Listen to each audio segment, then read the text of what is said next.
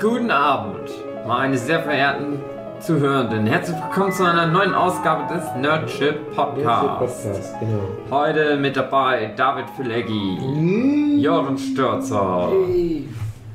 Die ist auch da, zumindest. Kann man äh, doch. Guckt fröhlich. Vielleicht ist sie ja heute wirklich auch mal mit Kommentaren mit vertreten. Das ist, glaube ich, ein Thema, was zu sehr nahe geht, im Sinne von auf zellulärer Ebene relevant. Mein Name ist, ähm, jetzt wäre ich schlau gewesen, wäre ich jetzt irgendwie den Erfinder des, des Kernkraftwerks rausholen können, aber weiß ich nicht. Thomas Kernkraft. Dimitri Kozlowski wahrscheinlich. Hätte ich einfach gesagt, hätte jeder hätte dir gefragt, wer ist Dimitri Kozlowski? Ja, der Erfinder von Atomkraftwerken. Ja, stimmt, ich habe das schon mal gehört. Ja. irgendwo. Heute geht's um die fröhliche Sendung für die ganzen Kids da draußen, die gute Laune macht und nicht so ernst ist und auch mal fünfe gerade sein lässt. Hey, Tschernobyl! yo. Hey, yo, Tschernobyl, er macht immer, was er will. Die Sonne scheint, die Kinder strahlen. Tschernobyl. Pripyat sind kerngesund. Ah, Die Habt sind voller das- Energie. Habt ihr das gesehen? Ich hab's Tschernobyl? gesehen, ja. Äh, Und zwar konnte ich das Leuchten sehen, als ich damals aus meinem Fenster geschaut habe. Denn ich bin Generation Tschernobyl. Bei mir du it auch. happens vor meiner Zeit. Wollen wir erst ein bisschen was über die realen Hintergründe und wie die für uns irgendwie Relevanz vielleicht hatten damals in der Zeit quatschen oder wollen wir das mit einflechten, wenn wir dann konkret drüber quatschen, was in der Serie passiert? Oder wir machen es mal Jochen, so. das ist ein Podcast. Du musst was sagen. Wir machen es mal so. Wir hatten ja vorhin schon das Thema Once Upon a Time in Hollywood oder Hollywood, wo es ja auch um reale Ereignisse geht und wie halt so unser Bezug zu den Ereignissen war, bevor wir den Film gesehen haben, schön gut. Und wie es vielleicht danach uns auch nochmal angestachelt hat, uns weiter damit zu beschäftigen. Und ich gehe mal davon aus, die Serie Chernobyl hat, glaube ich, bei uns allen zumindest ein bisschen nachgoogeln. Ich fand das komisch bei Tschernobyl, als dann Brad Pitt aufgetaucht ist und die ganzen Russen abgeknallt hat. Ja, das war halt diesmal ein Happy End. naja, aber ich kenne natürlich Tschernobyl, weil ich sogar schon auf der Welt war, als das passierte, im Gegensatz zu Hugi zum Beispiel. Aber die Nachwirkungen, die sind ja deutlich länger noch vorhanden gewesen. Und ich bin noch gerade so in diesem Einzugsbereich. Also es gibt ja verschiedene Spekulationen, wie weit ist denn überhaupt der, der Wirkungsbereich der atomaren Wolke oder des Windes, der dann über Europa zog. Also so im Prinzip von der Ukraine aus Richtung Westen. Und ich bin aber auf alle Fälle noch in dem Bereich, also so nahe der tschechischen Grenze, ehemalige DDR. Und da gab es auf alle Fälle damals auch, als ich klein war, noch immer mal so pauschal so ein Spruch wie, na, das ist immer noch verseucht. Das ist, damit ist man halt aufgewachsen. Also den Bäumen bei uns geht es nicht so gut, das ist noch wegen Tschernobyl. Oder ja, die Pilze kann man schon wieder essen, aber die lieber nicht. Die haben noch mehr Verstrahlung. Also, Das waren manchmal so Sprüche, die hast du einfach so wahrgenommen, die gehörten halt so mit dazu. Ja, so wie, das ist ein Fliegenpilz, den man lieber nicht essen. Aber den Genau, anderen, ja, der geht schon. genau. Weil irgendwelche Pilze essen muss man ja schon und Äh. Vielleicht sind die alle nicht so gut gewesen, aber man hat sich das zumindest so zurechtgelegt, dass man noch über die Runden kam. Ja, und ich habe dann mich jetzt auch in letzter Zeit dann doch noch mal ein bisschen mehr mit Leuten unterhalten, die vielleicht die Serie geguckt haben, vielleicht auch nicht, und habe dann auch zunehmend gefragt, wie habt ihr das damals so wahrgenommen? Und es ist teilweise erschreckend, wie trivial die Meinung zu der ganzen Sache ist oder war. Und bei mir ist es auch so. Bei mir war das Bild von Tschernobyl, von dem ganzen Reaktorunglück, ein relativ triviales, weil ich dachte, na, es ist ja alles nochmal gut gegangen. Aber jetzt nach der Serie habe ich so ein paar Gedanken, auch zu meiner speziellen medizinischen Situation, wo ich mir denke, oh, das könnte einen Zusammenhang geben. Ja, das ist auch. Ähm, die, die haben ja, kam ja um die Doku herum raus, die Serie. Ja. Äh, und bin dann danach wieder äh, ins Geschäft zum Kollegen und gesagt so, Herr Chernobyl, super Serie, kann man sich mal angucken. Und er dann gleich so, oh ne, Chernobyl, da sind ja gar nicht so viele gestorben.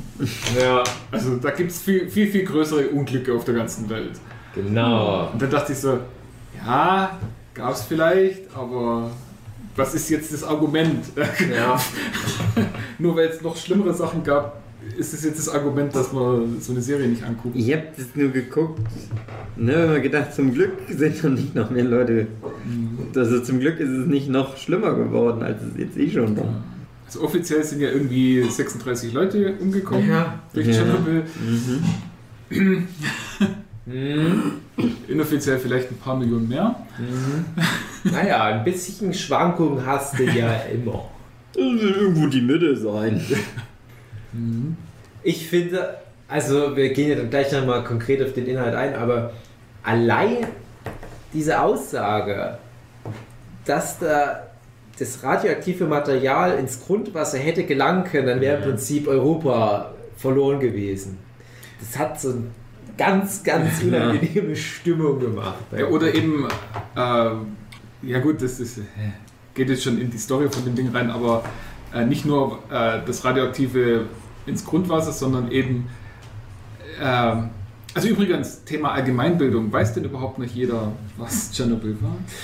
Ich Ja, wusste es- ganz viel über Tschernobyl, weil ich als Kind ganz viel Dokus darüber angeguckt habe. Du liebst so? das. Liebte die das. Tschernobyl. Und ich hatte aber schon ganz viel auch wieder vergessen. Ich wusste nur ganz viel, ah, da kommen noch einiges. Aber wir haben ja jetzt hier, jetzt ist Matthias noch dazu gekommen. Das heißt, wir haben jetzt hier fünf Leute am Tisch sitzen.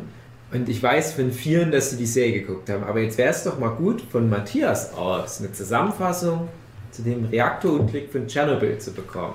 Was sind so deine Allgemeinbildungssachen, die du Das sofort ist, dass ich schon sehr viel von, von Leuten von der Serie, gerade Kollegen oder sowas, die haben das sehr ausführlich in Pausen teilweise schon mal Ach so, ach Mist. Ähm, von daher weiß ich schon deutlich mehr, als ich vorher wusste. ja, Ähm, von daher, das übersteigt das. Also. Ich wusste vorher tatsächlich bei weitem nicht so viel. Ich wusste, dass es ziemlich schlimm war als Ereignis. Ja, aber es sind mehr Leute bei was anderem gestorben. Ja, es sind mehr Leute im Zweiten Weltkrieg umgekommen als bei 9-11, also war 9-11 nicht schlimm. Hm, genau. So nach dem Motto, ja. Das war das allererste, was mein Vater nach 9-11 gemeint hat. Naja, hier vor ein paar Monaten war doch aber mal dieses Unwetter und da sind mehr Leute gestorben. Shit. Das Unwetter, recht. das Unwetter mit der politischen Agenda, Terror in der ganzen Welt zu verbreiten. Genau, also von daher, das, das Wissen beschränkte sich prim- oder vorher primär darauf, dass es dann Reaktorunglück gab, ähm, dass danach eine ähm, atomare Wolke sich halt über Europa ausgebreitet hat, ähm, dass es da eine ganze Menge Panik auch in der westlichen Welt gab, dass da ähm, die ganze Gegend verstrahlt wird oder dass man viele Sachen nicht mehr essen darf, dass man da teilweise nicht mehr leben kann innerhalb Europa. Ähm, Genau, und ansonsten von dem, von dem Unglück selber gab es tatsächlich nicht oder waren jetzt nicht besonders viele Informationen, die mir im Gedächtnis geblieben wären oder die ich überhaupt mal gehört hätte oder erfahren hätte. Ähm, Das ist dann tatsächlich jetzt erst durch die Details, die halt die Kollegen viel von der Serie erzählt haben. Ähm, ja. Hattest du nicht auch Kollegen, die da hinfahren wollen jetzt nach Es sind Pripyat? tatsächlich genau im Moment gerade noch Kollegen, also ich glaube, sie müssten noch da sein. ähm, sie waren auf jeden Fall schon vor meinem, oder bevor ich jetzt Urlaub hatte, sind die schon hingeflogen. Ähm, ich glaube, ein oder zwei Wochen lang sind die dort und gucken sich das halt alles an. Ähm, genau.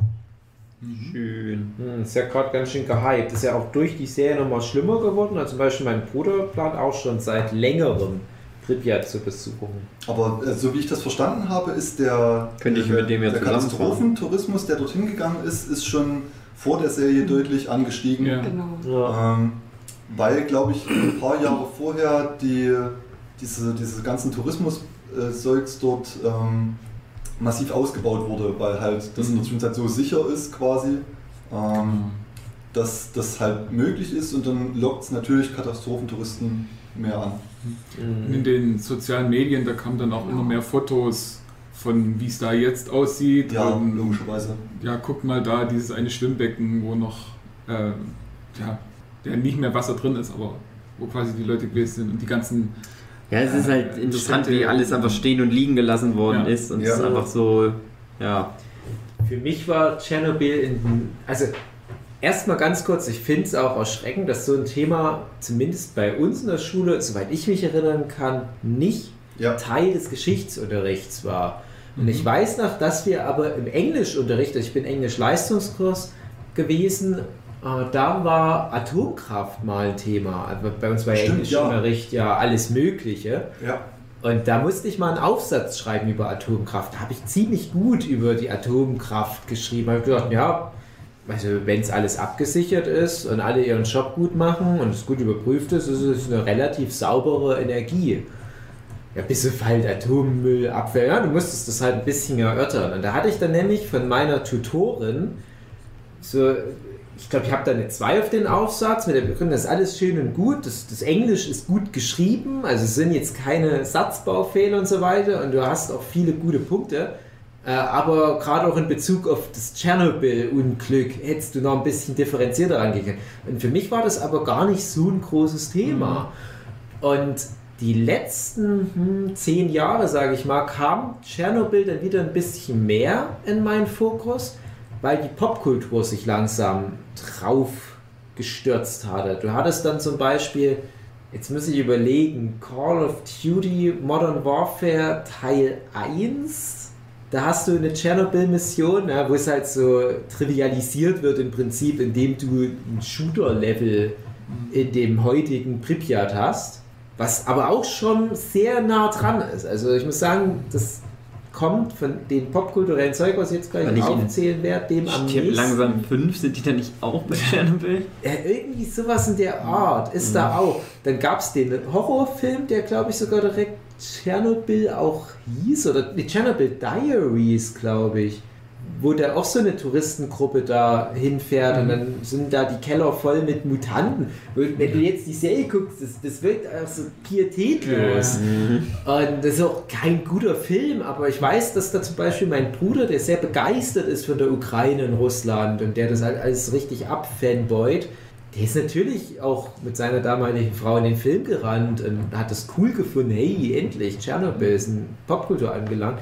Und dann gibt es halt noch so Zeug wie Transformers Teil 2, wo dann unter dem Atomminer natürlich irgend so ein Decepticon versteckt war, so eine riesige Roboterschlange. Und das ist alles, ah, wenn du jetzt so die Serie geguckt hast, der versucht sehr minutiös genau die Stimmung, die Politik dahinter und, und wirklich Details einzufangen. Das wirkt jetzt alles so, so scheiße. Aber es war halt wirklich so eine Zeit der Trivialisierung des Unglücks, wo wir ja heute auch schon bei Once Upon a Time in Hollywood über die Trivialisierung von Charles Manson geredet haben. Beziehungsweise ich hatte, hatte auch gehört, Entschuldigung, ähm, dass die relativ viel ähm, Information quasi unterm Tisch gehalten haben, das heißt einfach nicht publik gemacht Ja. wurde. Mhm. Zum einen natürlich, weil sie am Anfang selber einfach nicht wussten oder nicht, nicht äh, ja, völlig unterschätzt haben, wie die Situation dort tatsächlich war und zum anderen halt einfach, weil sie nicht wollten, dass das publik wird. Ähm, und dementsprechend gab es dann natürlich auch weder in der, in der Schulbildung, wo wir da wieder bei dem Punkt wären, ähm, nennenswerte Informationen, die man da hätte übermitteln können. Und geschweige denn, dass das in das, in das westliche Bildungssystem da reingekommen wäre. Also ich hätte es halt bei uns im, im Osten eher noch erwartet tatsächlich. Ähm, Ja, da ja gerade, also, ja, kommt halt drauf an. Also Ja, für ich, uns, ich hätte ja. halt wegen der Nähe erwartet, dass die das, dass die das in den Lehrplan eher mal mit Ja. einbauen, weil die Regionen bei uns ja damals, ich will jetzt nicht sagen betroffen waren in dem Sinn, aber Mhm. halt schon, man hatte das Gefühl äh, im Nachhinein im Endeffekt, dass man ja eigentlich eine betroffene Region war. Ja, ja das Ähm, schon. wo wo ja. die, die eher westdeutschen oder noch weiter äh, westlich gelegenen Länder ähm, eher den, den Eindruck vermittelt haben, dass man da nicht ganz so sehr betroffen war. Deswegen hätte ich erwartet, dass das halt bei uns, weil es ja dann quasi sogar unsere Erlebensgeschichte, also sprich in der Zeit, wo wir schon gelebt haben, ähm, was passiert ist, ein großes Ereignis, ähm, dass das dann im Geschichtsunterricht halt behandelt worden wäre. Und das ist ja genau das, Informationen rangekommen wären. das ist ja genau das, so. dass es von, von Russland ja fast schon totgeschwiegen wird oder auf jeden Fall so weit runtergehandelt wird, dass das ja wirklich, wie gesagt, 30 Leute gestorben. Das war, das war, Das wäre eine kleine, kleine Lappalie gewesen. Genau, und natürlich in Russland freundlich gestimmtes, gestimmte Regierung ähm, wird natürlich dafür sorgen, dass das nicht so groß in Natürlich. behandeln wird. Ja. Ja, aber wo, wo unsere Region noch russlandfreundlich war, in dem Sinne, oder beziehungsweise als, als äh, zum Ostblock im Endeffekt gehört hatten, waren wir ja noch nicht in der Schule. Ja. Deswegen, Stimmt, bei Deswegen, also ich, später, deswegen sage ich, ich hätte das dann halt da, danach, weil dann ja, dann haben wir normal zum ganzen Vereinigten Deutschland gehört, Mhm. ähm, dass das dann halt ein Thema geworden wäre. Oder hätte werden müssen eigentlich. Es dreht sich jetzt ein bisschen Kreis, weil erstmal hast du halt das Informationsleck, was ja in der Serie thematisiert wird, dass halt im Prinzip das Fehlinformationen verbreitet werden und dass ja erst, ich glaube, die Schweden waren es, die dann irgendwelche verdächtigen Werte aufgeschnappt haben und das dann halt zurückverfolgen konnten und sozusagen dadurch die sowjetische Regierung unter Druck gesetzt wurde, jetzt wirklich mal Untersuchungen einzuleiten oder halt auch mal ein paar Informationen zu geben, weil es halt nicht nur ein Problem für die Sowjetunion war, sondern ein weltweites Problem ja wirklich hätte daraus entstehen können. Und dass du da aber wirklich eine Phase hattest, wo die Information gefehlt hat, ne?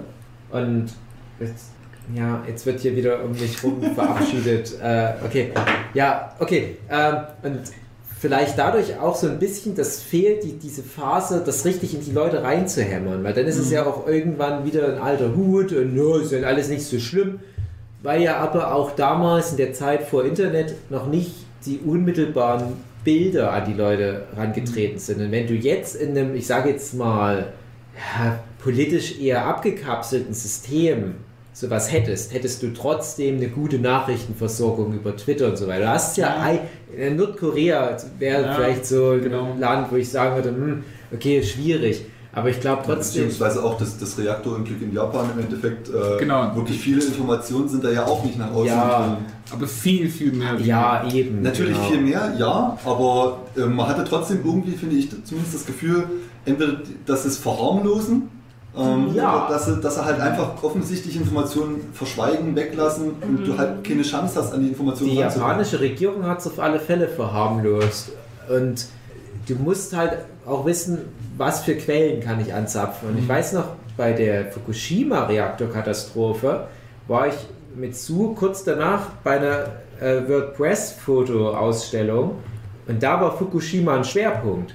War natürlich auch die Flutwelle äh, ein Schwerpunkt. Aber da hast du dann halt auch relativ brühwarm Bilder serviert bekommen von irgendwelchen Rinderkadavern, die da zugrunde gegangen sind. Und wenn du das dann siehst, dann weißt du, okay, das ist nicht ganz so easy zu nehmen, wie es die japanische Regierung nach außen kommuniziert. Aber ich muss sagen, als jemand, der jetzt nicht ganz so japanophil ist wie andere Leute in der Manga-Szene, trotzdem jemand, der insgesamt in Japan schon eine vertrauenswürdige Kultur und Politik und so weiter vermutet, dachte auch, ja, das wird schon stimmen, das sind ja Wissenschaftler.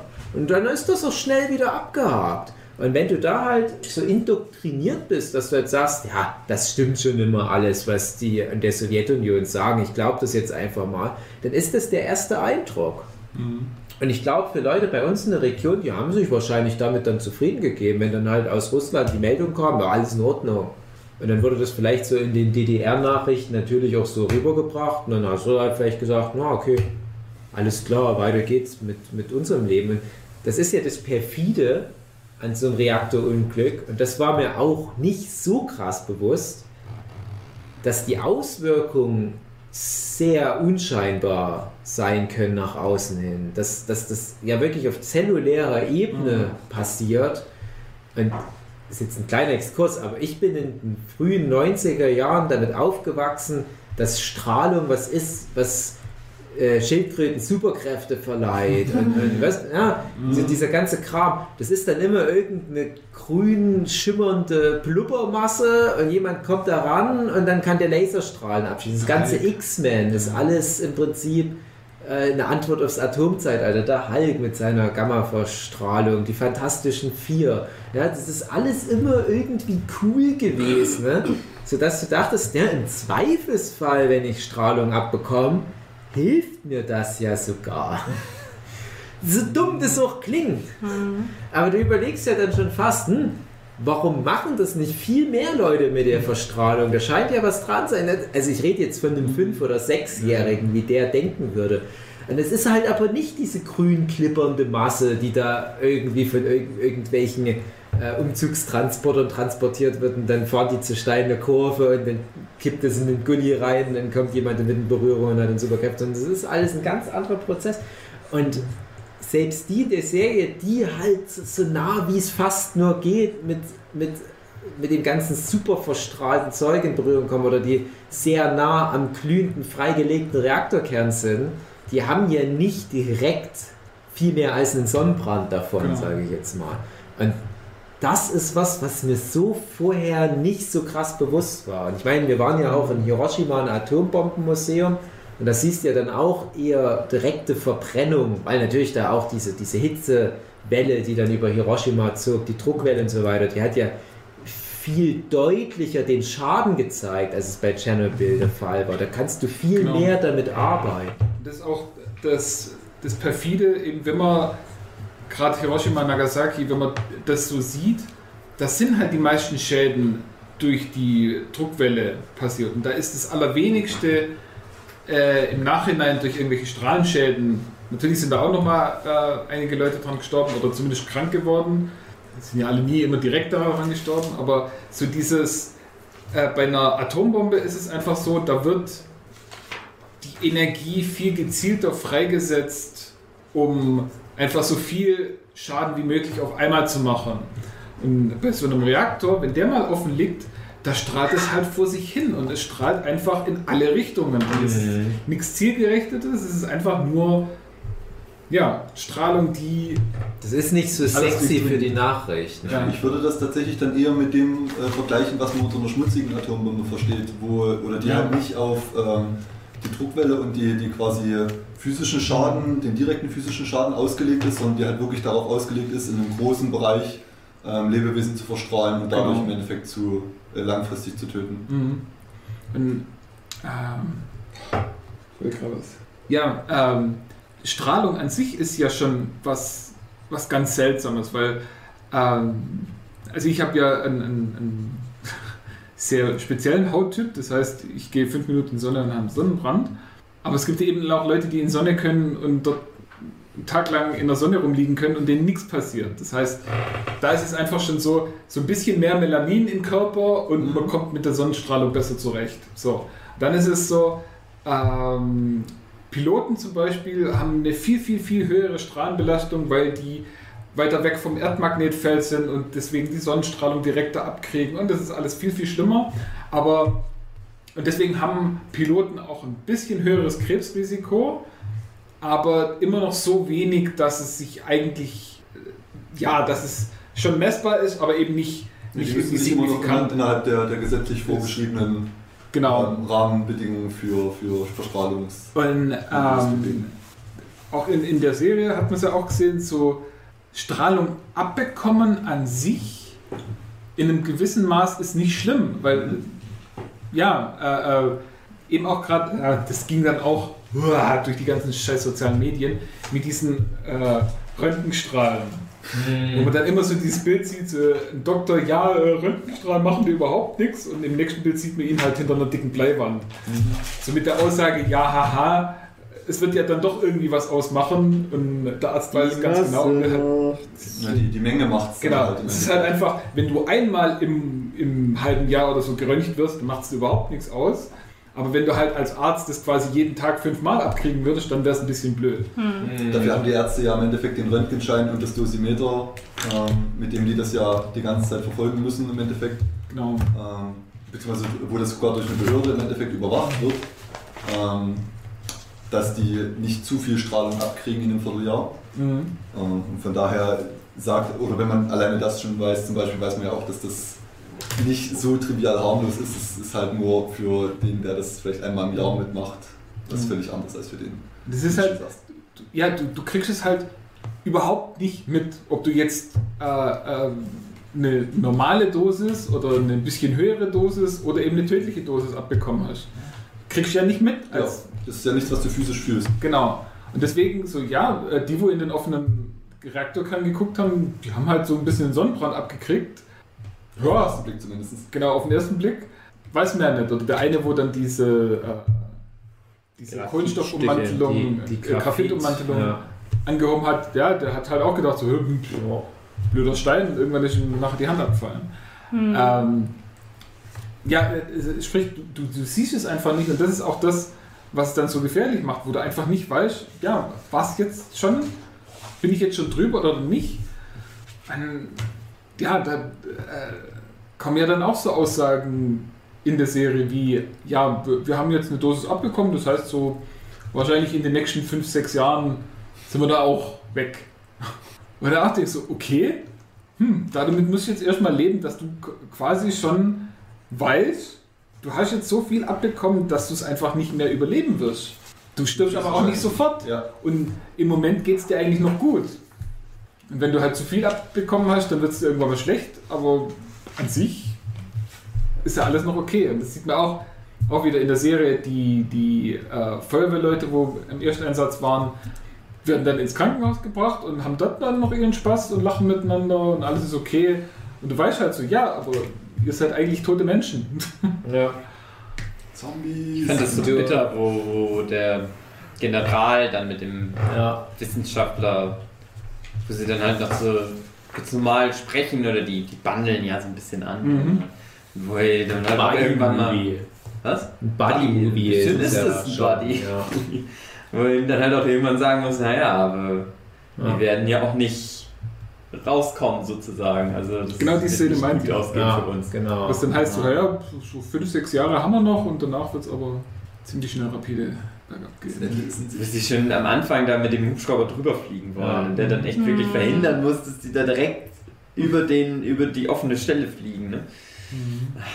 Aber du brauchtest halt das Tschernobyl, also auch in echt, damit du halt mal wirklich so Feldstudie hast, das passiert mit Leuten mit der Strahlung. Weil, so wie es die Serie ja deutlich macht, dachten wohl viele dort, also irgendwie Kohlekraftwerk oder was.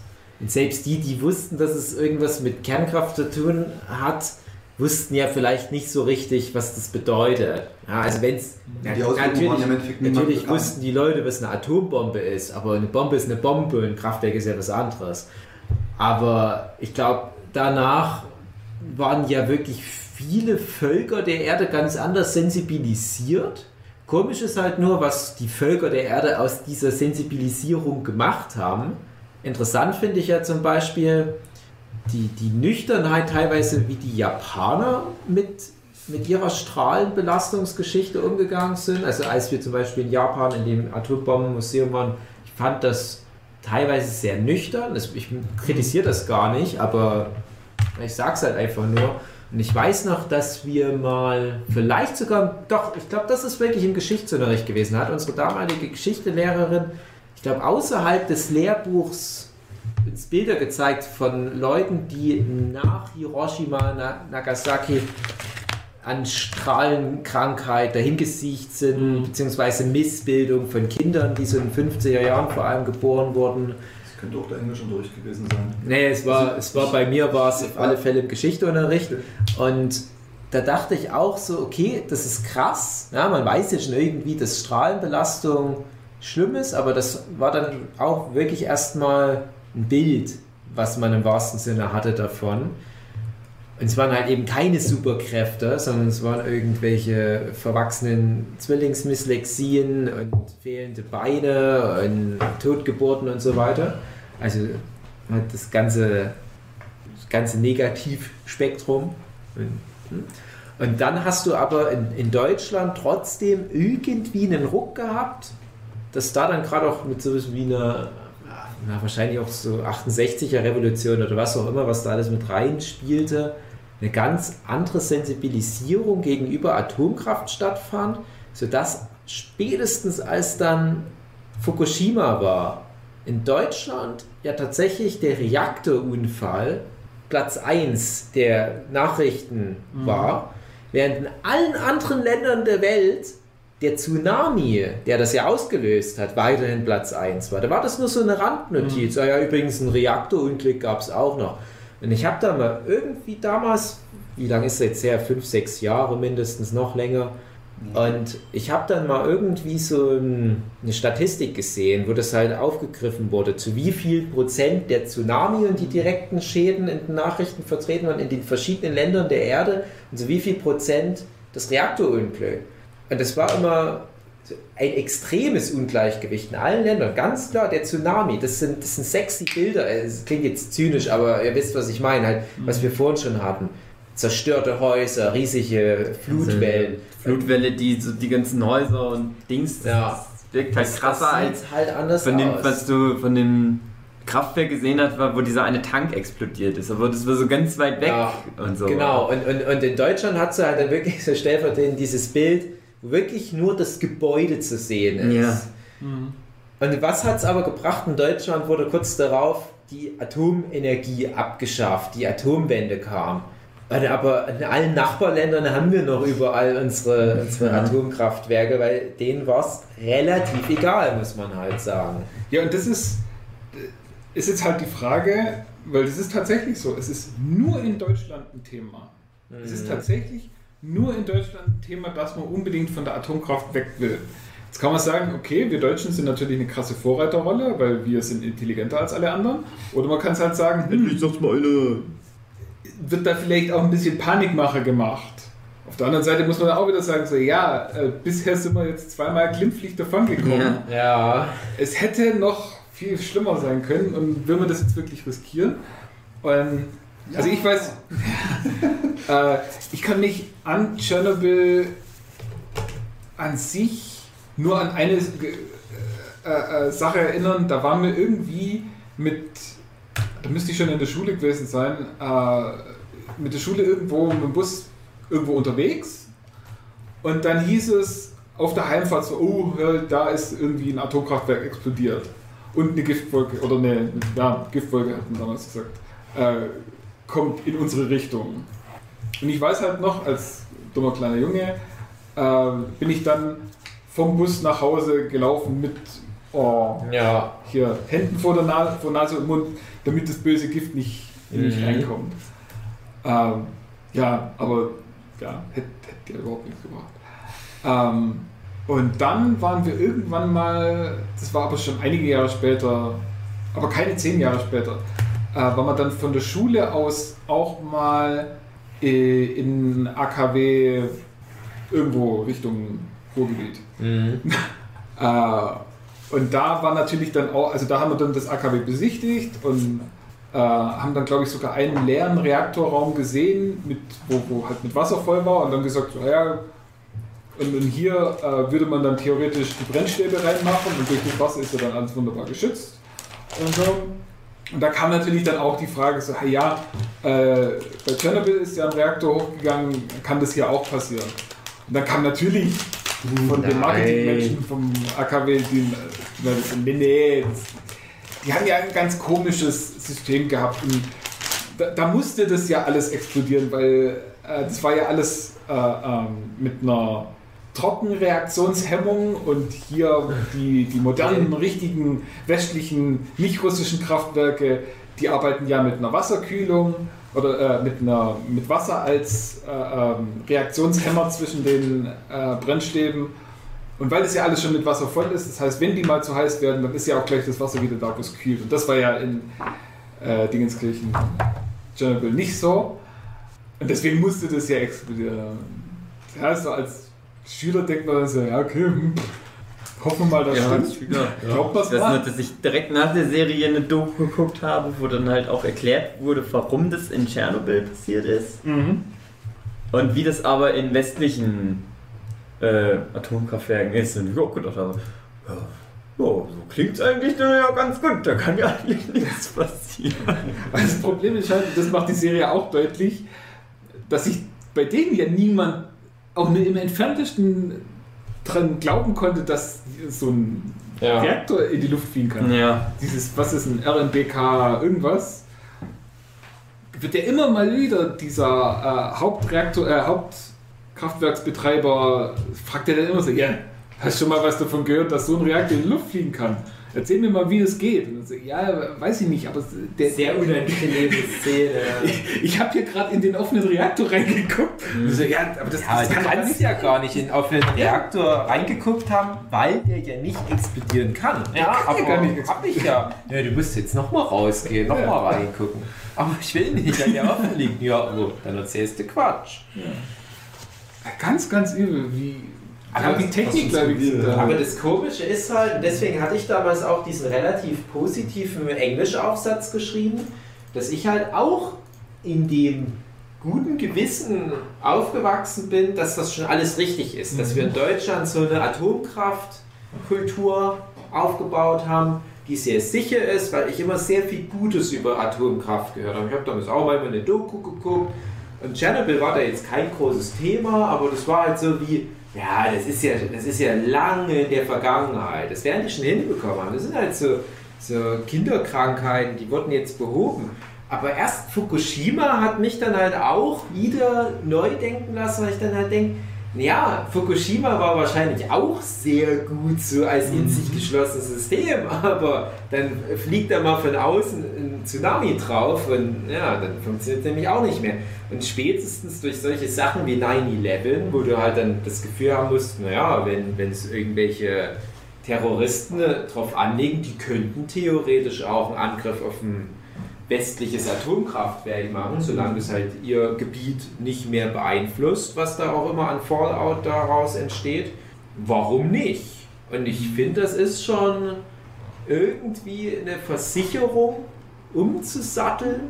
Wobei ich immer noch glaube, dass wenn, wenn eine perfekte Welt ohne Vollidioten existieren würde, wäre Atomkraft wahrscheinlich immer noch eine sehr gute Sache, aber wir sind halt keine Welt ohne Ja. Vollidioten. äh, äh, also was mich halt, komm mal weit ab vom Thema, aber ähm, es ist halt äh, selbst nach Tschernobyl und selbst durch das, dass in Deutschland halt die Diskussion dann ziemlich weit immer hochkam, äh, dass man aus der Atomkraft aussteigen soll, war eigentlich nie so wirklich das Thema, so, ja, es könnte ja auch bei uns ein Atomkraftwerk hochfliegen, sondern es war ja immer äh, als Diskussion das Thema, was machen wir denn mit dem ganzen radioaktiven Müll? Ja.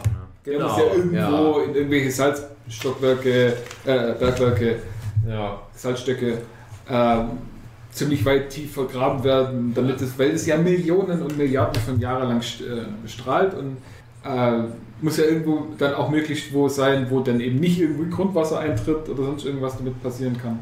Was wir das aktuell ganz in unseren letztens- Zwischenlagern so ein Problem haben. Ne? Ganz interessant, da ging es um Sprache und Symbolik.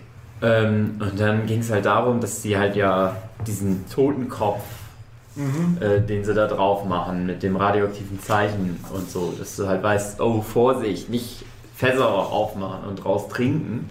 Und die dann aber halt sagten, ja, aber wenn du jetzt so tausend Jahre in die Zukunft blickst und dann vielleicht irgendwie halt von heute keiner mehr irgendwie was weiß, weil irgendwas passiert ist und irgendwelche neuen Menschen finden das, die wissen dann nicht mehr, was das bedeuten soll. Und dann haben, wir, haben, haben die den Salat. Äh, Totenkopf, das heißt, hier war eine Begräbnisstätte und die haben halt ihre Toten Ja, Die haben vielleicht Tonnen den reingegraben. Schätze mit reingelegt. Ja, ja, genau, Grabschätze. Warum muss Guck mal, da- das leuchtet so schön im Dunkeln. Äh, Und wir Ja. Vollidioten öffnen den, das, den Sarkophag von Ja. ja. Amun. ähm, ich wollte noch auf was anderes raus.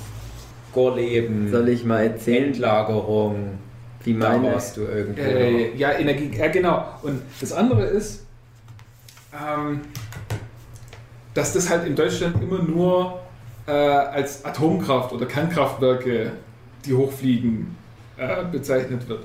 Und das macht, ähm, macht diesen ganzen Begriff kaputt. Also ja. äh, irgendwelche Leute vom Land, ich bloß sagen, ja, guck mal, da sind Atome drin, dann, oh je, da sind Atome Ja. drin, was ganz gefährlich Mhm. ist.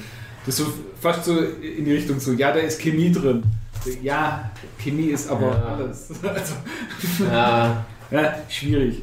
Und durch das, dass man eben äh, ähm, sagt, dass, dass wir aus der Atomkraft aussteigen müssen, aus der Kernenergie aussteigen müssen, äh, muss ich einfach auch hier wieder im, im Podcast die Lanze dafür Ja. brechen. Wir sprechen hier immer von Atomspaltung. Ja. Atomspaltung Mhm. ist was, wo ziemlich schnell außer Kontrolle geraten kann, wenn man es falsch macht und ziemliche Probleme macht. Wo wir auch Forschungsgelder reinstecken sollen und da mehr damit forschen müssen und das eigentlich meiner Meinung nach auch die Energiequelle der Zukunft sein müsste, Mhm. ist Kernfusion. Mr. Fusion. Mhm. Weil die nämlich viel cooler ist. Haha, kal kalter Brühe. nee. Weil da passiert nämlich genau das Gegenteil. Da werden nämlich die ganzen radikalen Elektronen zusammengepresst und dann Wir sind ja dabei, Jochen. Wir sind ja dabei. Up? Bald ist es soweit. Ja. Kennt, kennt da jemand einen, einen aktuellen Forschungsstand, wie, wie die Entwicklung so Ja, Es in, in gab- zehn Jahren haben wir wahrscheinlich Kraftwerke. Das sagen sie seit 30 Jahren. Ich Ja, wollte gerade sagen. aber es gab jetzt halt schon so viel, also jetzt in den letzten paar Jahren gab es halt wirklich einige Fortschritte, dass sie irgendwie durch, ich war nach, es ist, es ist Also ich- kompliziert, ich bin leider kein Kernphysiker. Und zurzeit ist es halt noch das Problem, dass eben mehr Energie kostet, die Kernfusion Ja, am genau. Laufen zu halten, als Energie rauskommt. Aber bis in zehn Jahren haben wir das. Ja, Kann also man ja Kernspaltung benutzen, um die Kampffusion zu da betreiben. wird da immer nur Helium rausgemacht? das ist zumindest das Einfachste, weil Wasserstoff ist ja Naja, aber, Gibt's ja aber überall. weißt du was, ob da nochmal irgendwann Höheres angestrebt wird? kann ich mir nicht müssen ja Unmengen an Energie dann auch wieder Ja. reinfließen. Ja. das ist ja unrealistisch. wenn das jetzt aber- bei, bei zwei Elektronen quasi schon das in wahnsinniger Energie Ja, ja, zusammenzupressen, beziehungsweise Mhm. zwei Protonen und Pro- äh, ja, also ähm, sprich Kerne, Protonen und Neutronen. Genau, ähm, dann will ich nicht wissen, was es dann ist, wenn du auf 10 von jedem der Partikel kommen musst. Sprich, wir werden es nicht schaffen, dass wir dann über Kernfusion da große Mengen an Gold. Ja, ne, das, ja, das ist ja, das ist ja auch, das ist ja immer so dieser, dieser Spruch, den ich mir mal gemerkt habe aus, ich weiß nicht mehr, was Physik oder Astronomie. Weil ich Der einzige Ort, wo Gold entsteht, ist immer noch der Kern einer Sonne. Genau. Ja. Und das ist halt, bei der Sonne funktioniert das automatisch, weil Sonne einfach so viel Masse ist, dass eine ziemlich hohe Gravitation ist. Das heißt, die Atome kommen automatisch im Kern zusammen, weil da einfach so ein riesen Druck herrscht und deswegen funktioniert da die Kernfusion automatisch und auf der Erde halt nicht. So, aber Wir können uns ja eine eigene kleine Sonne basteln. Ne? Ja, Ja, das ist ja die Frage, ja schon weit Mensch, wie weit die Ja. Menschheit da noch kommt, weil dann kannst du auch Gold herstellen irgendwann mal. Aber wofür wofür brauchst du noch das Gold? Handys zu Um bauen. Superleiter zu bauen für deine das ist eh auch schon so, grenzenlose Energie. wenn du die Technik hast, um Gold herzustellen, dann Ja. brauchst du Gold nicht mehr. ja, eben, genau, das Ja. meine ich ja. Das ist genauso mit der Dyson-Sphäre noch komplett vorbei, wo man ja eigentlich die komplette Kraft der Sonne nutzen möchte. Wo es dann auch heißt, so, ja, aber das ist so aufwendig zu bauen, wenn man das bauen kann, braucht man es nicht mehr. Ja. So, aber zurück zu Tschernobyl. Soll ich mal kurz einen. Schwank aus meiner Jugend erzählen, wie ich das erste Mal von Tschernobyl gehört habe? Na klar. Warst du da noch jugendlich? Ja, war ich nur ganz klein. Mein Vater, der war ja, ist ja großer Fan der Band Kraftwerk. Und dann habe ich das als Kind auch immer gehört. Und sie haben nämlich ein Lied über Tschernobyl geschrieben.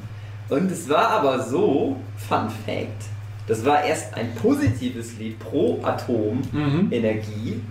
Und dann nach Tschernobyl haben sie sich nochmal drüber nachgedacht und gedacht, na, vielleicht ändern wir den Text nochmal ein bisschen. Und die Version habe ich dann gehört und habe dann so erfahren, ja, was ist denn Tschernobyl? Also ich konnte mir dann immer unter dem Wort Tschernobyl nichts vorstellen. Und daraufhin hat Vater mir dann so ganz viel Dokus darüber gezeigt. Da habe ich auch eine ähnliche Geschichte mit der ersten allgemeinen Verunsicherung. EAV. Mhm.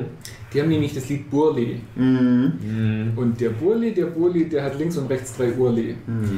Auf die erste allgemeine Verunsicherung. Das ist eben auch nach Tschernobyl entstanden und ja, Das ist, nicht ganz nett. ich ärgere mich gerade über die erste allgemeine Verunsicherung. Aber die gibt es ja jetzt nicht. Wir sind ja gerade auf Abschiedstour. Endlich. Oh. Was hast du gegen die EAV? Ja, das ist so, naja.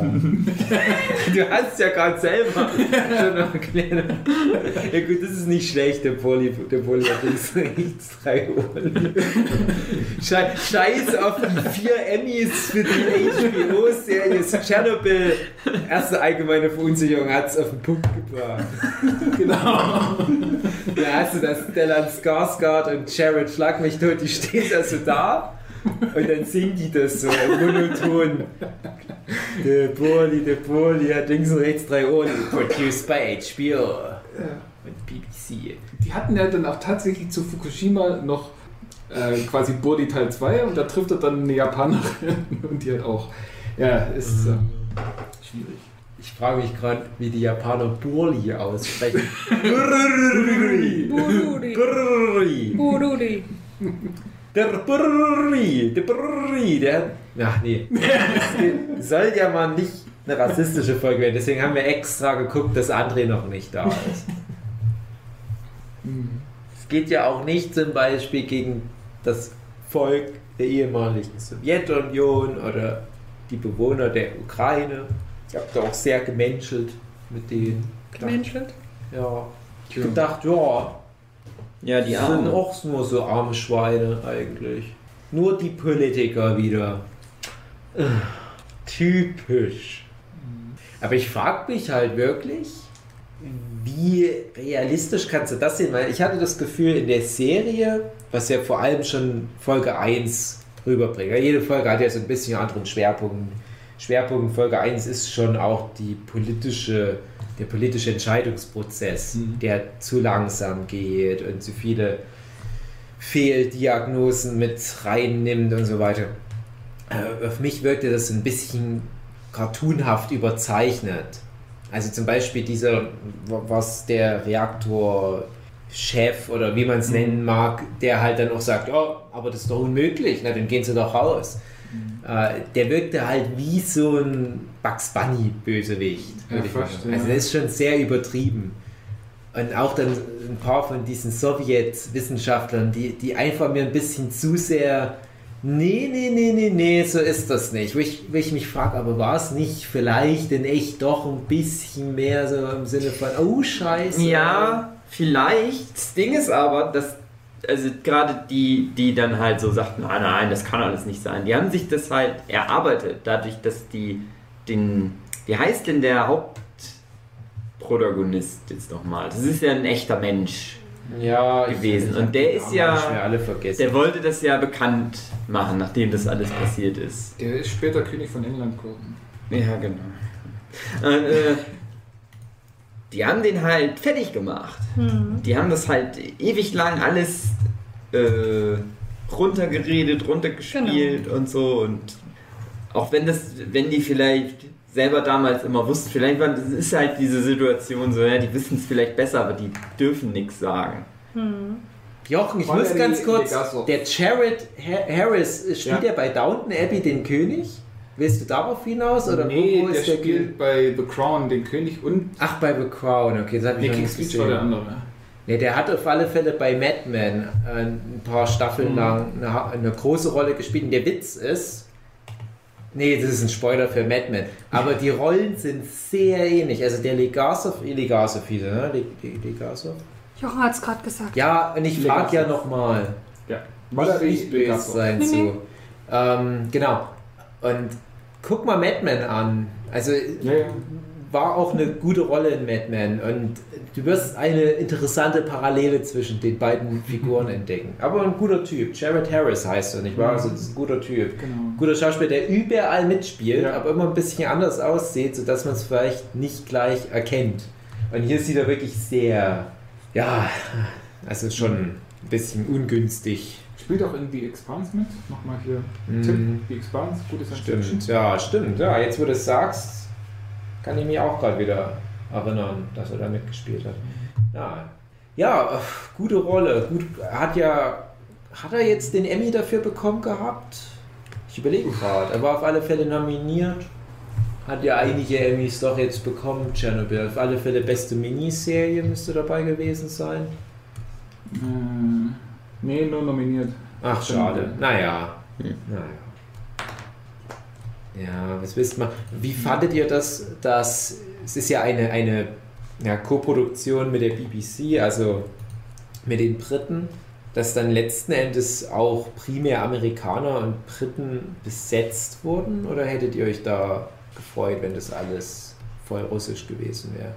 Oder ukrainisch? Also ich fand's gut, weil ja, es ist eine britisch-amerikanische Co-Produktion, das heißt, warum soll man es nicht mit Briten und Amerikanern besetzen?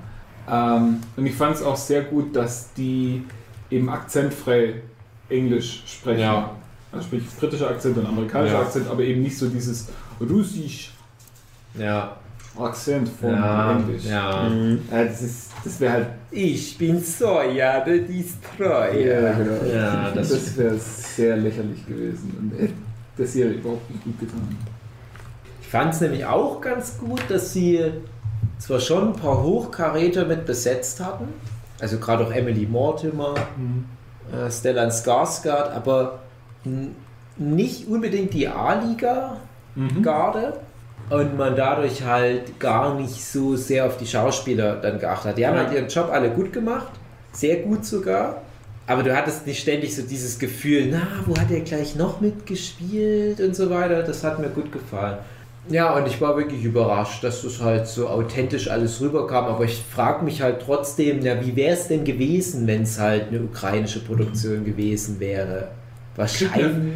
Vielleicht noch, weil Russland war ja mit der mit Tschernobyl überhaupt nicht einverstanden mit der Serie. Aha, okay. Und die haben ja dann gleich gesagt, so ja, jetzt machen wir Russen aber unser eigenes Tschernobyl.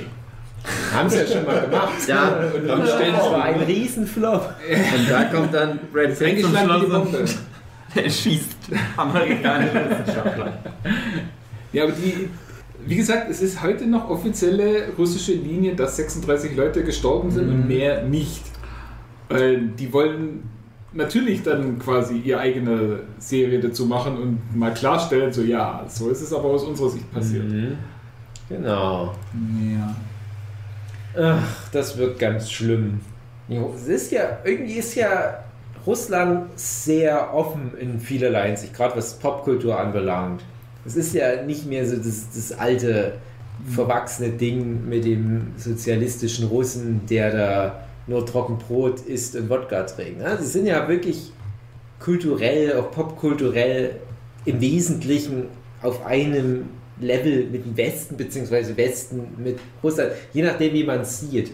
Aber ich frage mich halt schon, wie die solche Traumata jetzt nach all den vielen Jahren, nach über 30 Jahren verarbeiten würden. Und es kann ja sein, es ist auch gut, was die dann machen, wenn die es ein bisschen selbstkritischer angehen, so wie die Deutschen ja auch immer ihr schweres Kreuz gern tragen, popkulturell gesehen. Ich- Mich würde es interessieren. Ich hatte halt am Anfang gedacht, dass es vielleicht in Kooperation mit den Russen ist. Das war, als ich das erste Mal gesehen habe, ja, jetzt kommt die Serie Chernobyl, äh, hatte ich so gedacht, hm, ja, das ist dann wahrscheinlich so eine Koproduktion mit was auch immer. Das, das ist noch ganz dünne Haut bei denen. Also Ja, schade. wollen die das auch noch gar nicht wahrhaben, dass das so ein großes Problem war. Also, Ja. das ist Ja. nicht so schlimm. Also man meint echt, ja, die sind irgendwie noch, was das Thema angeht, ein bisschen im Kalten Krieg verhaftet. Ja. Man ja nicht zugeben kann, dass man irgendwo ein bisschen was falsch gemacht hat. Ja. Ja. Hm. Es ist halt vielleicht nicht das richtige Thema, um, um so eine Agenda zu fahren. Und Gerade wegen den äh, Bugs Bunny Villain Hm. Wissenschaftlern. Ähm, es ist halt auch zumindest, also vielleicht ist es nicht ganz so krass gewesen, wie es dargestellt worden ist, aber es ist halt schon, wenn du als so politischer Entscheider, wenn dir da zwei Wissenschaftler sagen, der eine sagt so, oh ja, wir haben hier einen Messwert mit einem offiziellen Gerät von 3,6, was Ja. waren es, Millirad? Und der andere dir sagt so, ja, nee, aber das Ding ist kurz vorm Explodieren und ganz Russland wird draufgehen. Wenn du dann eher glaubst oder glauben möchtest in dem Punkt. Ja, das ist klar, aber dass dann nicht so ein bisschen wenigstens schon mal vorsichtshalber äh, Sachen eingleiten. Es ist ja auch so albern, die haben ja diese, diese Geräte, die nur bis so und so viel messen können und die schlagen voll aus und sagen die, na, dann ist das genau der Wert, der hier besteht. Also, dass da niemand von denjenigen, wo mit den Dingern eigentlich täglich umgehen sollte, gemerkt hat, so, hä, das ist halt das Maximum, was das Viech anzeigen kann. Äh, hm, vielleicht sollten wir noch mal eine zweite Meinung einholen. Und das haben sie ja sogar gesagt. Und die führenden Kräfte haben dann wieder das abgelehnt. Also